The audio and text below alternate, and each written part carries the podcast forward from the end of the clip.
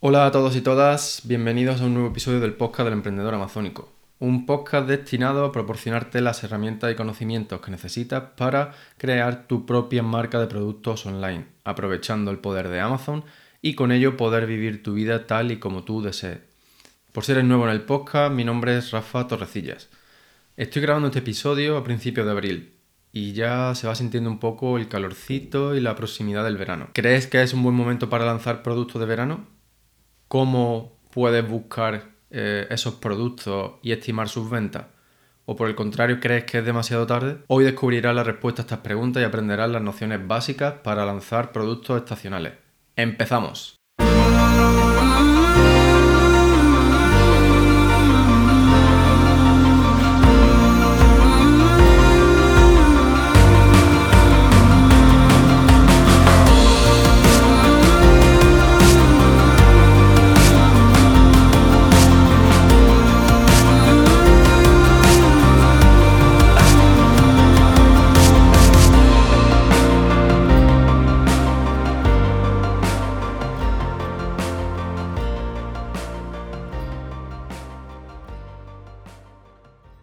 Bienvenido de nuevo al episodio número 75 del podcast del emprendedor amazónico. Como te he dicho en la intro, hoy vamos a hablar sobre productos estacionales.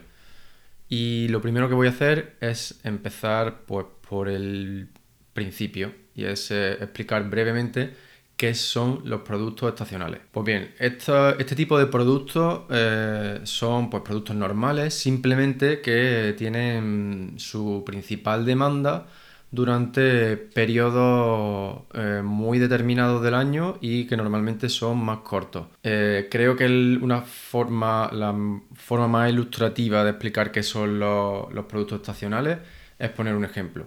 Entonces, mm, siguiendo con el tema del verano, pues un producto estacional para verano podrían ser, eh, mm, no sé, unas gafas de snorkel, por ejemplo. Eh, si bien tú puedes decir, pues sí, unas gafas de snorkel se pueden vender todo el año, porque hay personas que viajan todo, durante todo el año, por ejemplo. Eh, pero bueno, como te decía en la definición, son productos que tienen unos picos de demanda durante un periodo determinado de tiempo. Entonces, pues si bien son productos que se pueden usar durante todo el año, em, hay más demanda de ellos durante el verano, como es el caso de estas gafas de snorkel. Otro ejemplo podría ser un disfraz de Halloween. Podríamos decir que un disfraz de Halloween eh, puede mm, comprarse o necesitarse eh, durante todo el año, ¿no? Pero em, obviamente las semanas previas a Halloween pues eh, habrá un pico en la demanda de, este tipo de productos. Entonces, pues estos son los productos estacionales. Bien, entonces Dentro de productos estacionales podríamos pensar que tenemos em, algunas estaciones así, ¿no? Como más eh, estándares, más estándar, más genéricas, como podría ser eh, el invierno, la Navidad, em, el verano, mm, Halloween. Bien, son pues épocas que están más estandarizadas en los países occidentales y, entonces, pues digamos que es más fácil identificar las tendencias dentro de, esa, o sea, para, esa, eh, para esos periodos. También podríamos pensar que a lo mejor aquí en, España, pues habría periodo, un periodo estacional que podría ser la Semana Santa, o a lo mejor pues productos así un poco más, eh, más con un tono más religioso, eh, previos, o sea, podríamos pensar que esa estación podría empezar, empezar en, torno al miércoles de ceniza, como unos 40 días antes de la Semana Santa, también el carnaval, ¿vale? Entonces, eh, quiero, con esto simplemente quiero transmitirte que los periodos estacionales no tienen por qué ser los típicos, ¿no? De invierno, Navidad, eh, Halloween, etcétera, sino que puede haber periodos estacionales mucho más de tipo nicho. Eh, como puede ser el, rollo así más religioso para, Semana Santa. Voy a, voy a compartir contigo un, ejemplo práctico de qué me refiero sobre estos em, periodos estacionales más nichos. Eh, hace, hace ya unos cuantos años em, yo hice una, búsqueda de este tipo de estacionalidades en Estados Unidos y lancé diversos tipos de camisetas, pues eso, en torno a cada uno de, de estos periodos, ¿no? Y una de ellas era para un periodo de recolección de manzanas que, hay, que sucede en la costa este en torno a septiembre.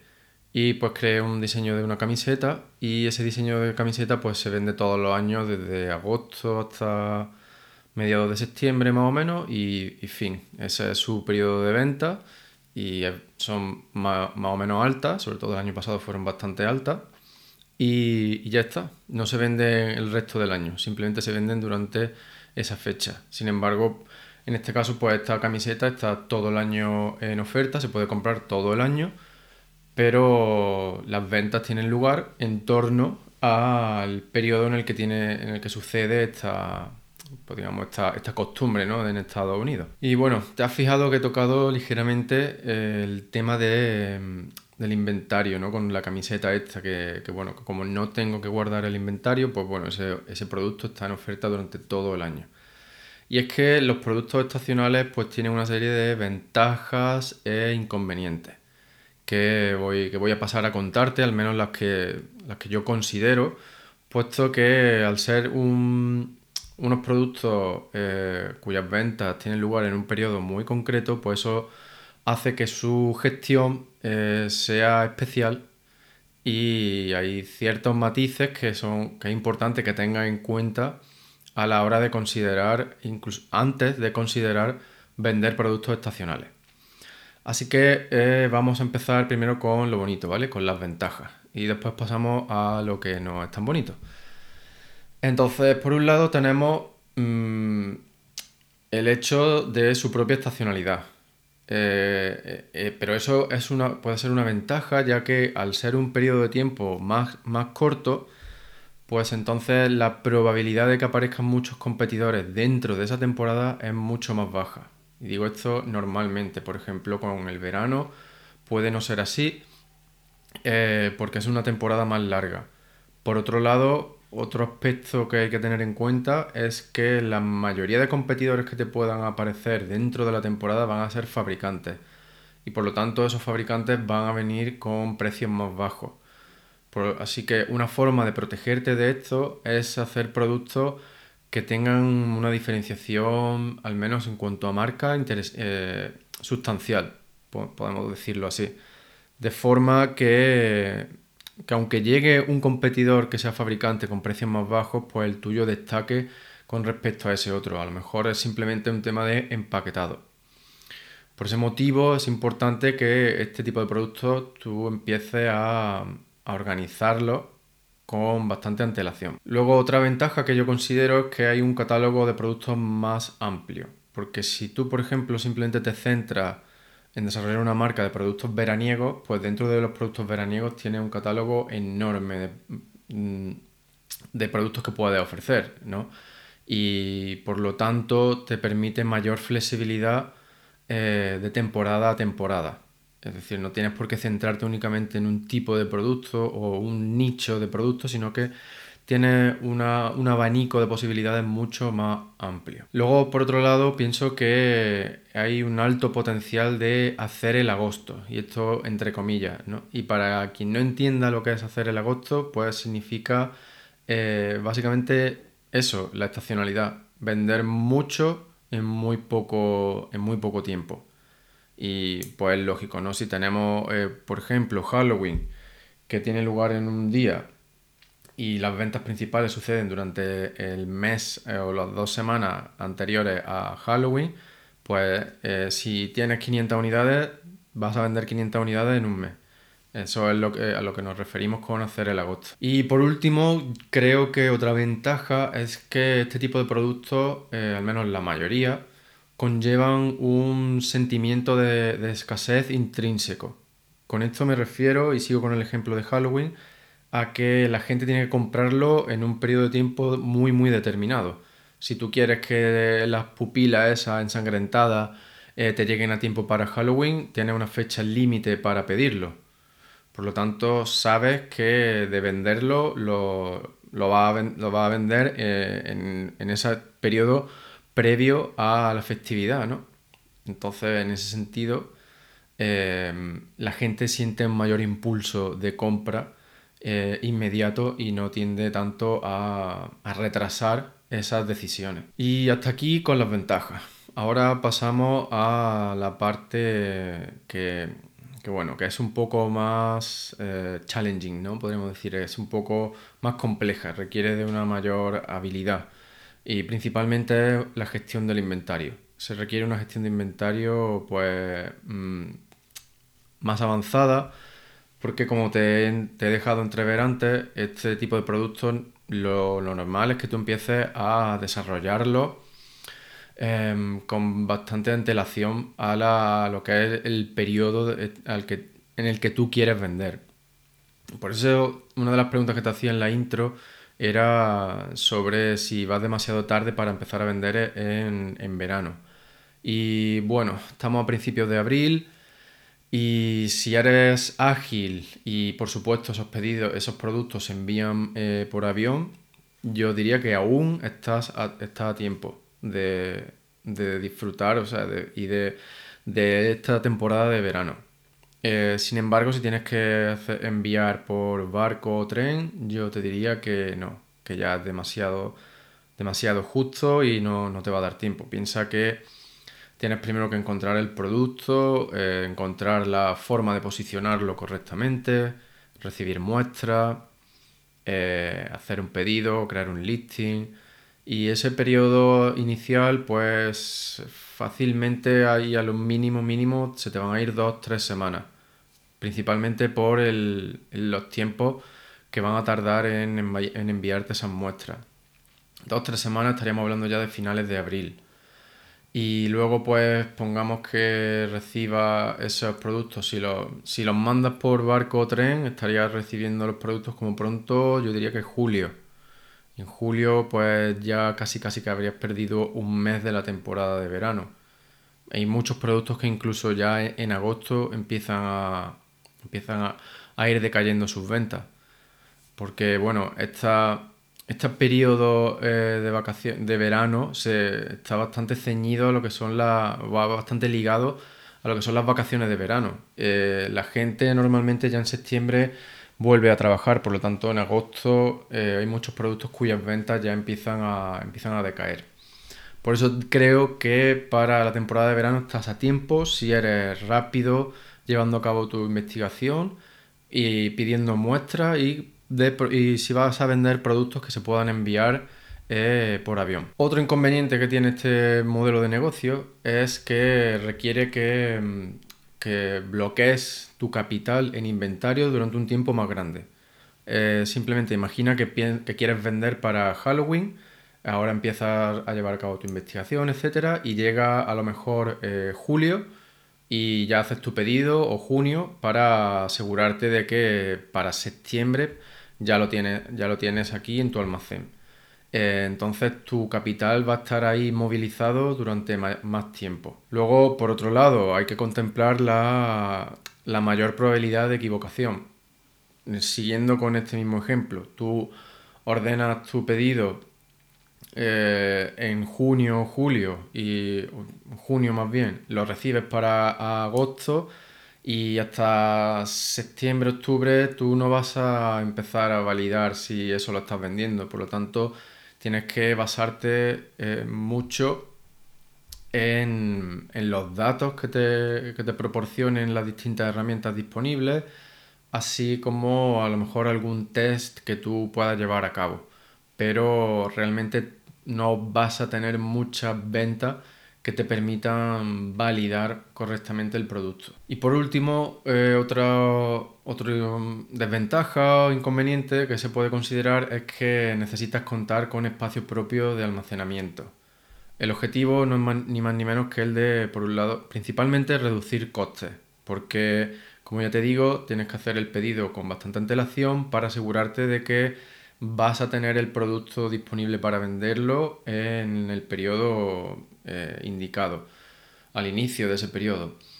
Y Por lo tanto, no puedes eh, enviar ese inventario ya a Amazon desde que lo recibas en tu, en tu almacén porque estarías eh, pagando mucho durante, uno, durante unas semanas en las que probablemente no vendan nada. Por lo tanto, necesitas poder almacenar esos productos en algún sitio en el que o bien sus costes sean muy bajos o sean cero, a ser posible. Eh, por lo tanto, esto también tienes que, tienes que tenerlo en cuenta, tanto para la elección del producto como para siquiera mm, considerar eh, vender en Amazon usando este modelo de negocio. Bien, y pues ya he explicado todo esto, ya llegamos a la parte más divertida, eh, que es cómo buscar productos estacionales. Con esto pues ya terminaremos el, este, episodio número 75. Eh, entonces, mm, como digo en el título de este episodio, cómo puedes buscar productos estacionales usando datos reales de Amazon, ¿vale? Esto es muy importante, que son datos reales, no son estimaciones de ninguna aplicación, sino que son datos que obtenemos del propio Amazon.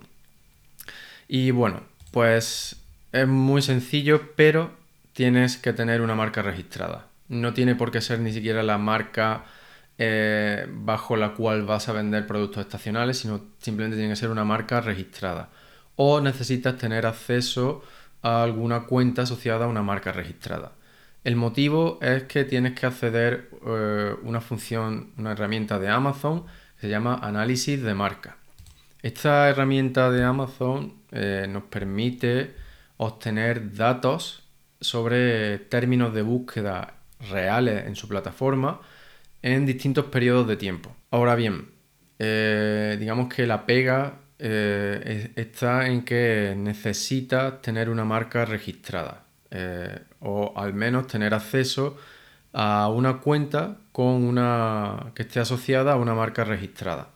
El motivo es que la, herramienta que vamos a usar de Amazon se llama análisis de marca y esta herramienta solo está disponible para marcas registradas o para cuentas que estén asociadas a alguna marca registrada. Eh, esta herramienta nos proporciona em, datos eh, de volúmenes de búsqueda mm, para palabras clave que han sido usadas dentro de la plataforma de Amazon. Y además nos permite seleccionar distintos periodos de tiempo. De esta forma podemos a lo mejor seleccionar eh, septiembre-octubre del año 2021 y obtendremos datos sobre los términos de búsqueda que se, em, que se usaron para buscar productos dentro de la plataforma de Amazon. Además, también nos da datos sobre qué tres productos fueron los que más vendieron para cada uno de esos términos de búsqueda. Repito, estos son datos reales dentro de Amazon. Y nos dan miles de palabras clave diferentes. Por otro lado, otra cosa que también me gusta mucho de esto es que nos, nos está dando la palabra clave, que es lo importante. Porque lo más normal es que los humanos utilicemos casi que las mismas palabras clave para buscar productos, tanto si lo hicimos en 2021 como si lo vamos a hacer en 2022. Y esta sería nuestra, eh, nuestro punto de entrada, ¿no? Eh, por ejemplo, eh, si buscamos datos de venta de septiembre-octubre de 2021, pues ahí vamos a obtener distintas palabras clave relacionadas con Halloween. Ahora cogemos esas palabras clave y ahora ya sí nos, iríamos a, a Helium 10 y buscaríamos con Magnet. Podríamos buscar para obtener distintas ideas de palabras clave. Una vez que tenemos estas distintas ideas de palabras clave, pues ya sí nos vamos al catálogo de Amazon. Y con esas distintas palabras clave vemos qué, eh, qué productos aparecen, qué resultados nos aparecen. Y ahí pues ya usamos la extensión de Chrome para eh, ver sus ventas, em, no las actuales porque probablemente sean bastante bajas a día de hoy, pero sí podemos usar el historial, el histórico, perdón, para, para estimar, para ver sus ventas estimadas del periodo de Halloween, de septiembre-octubre del año, del año anterior. Y esta, digamos que así modo muy resumido, es el proceso para buscar productos eh, de tipo estacional. Otra cosa que también puedes hacer gracias a los datos que te da eh, la herramienta esta de Amazon de análisis de marca es la siguiente. Como te he dicho, eh, para cada una de estas palabras clave, Amazon te dice qué tres productos fueron los que más vendieron. Entonces, una vez que tú hayas seleccionado las palabras clave que quieres seguir investigando, puedes coger esos tres productos o uno de ellos o por separado e introducirlos en la herramienta de cerebro de Helium 10, que lo que hace es una búsqueda inversa del ASIN. Y bueno, pues básicamente tú introduces el ASIN de ese producto en cerebro y, te va a dar todos los, datos de palabras clave para las que ese producto está indexado.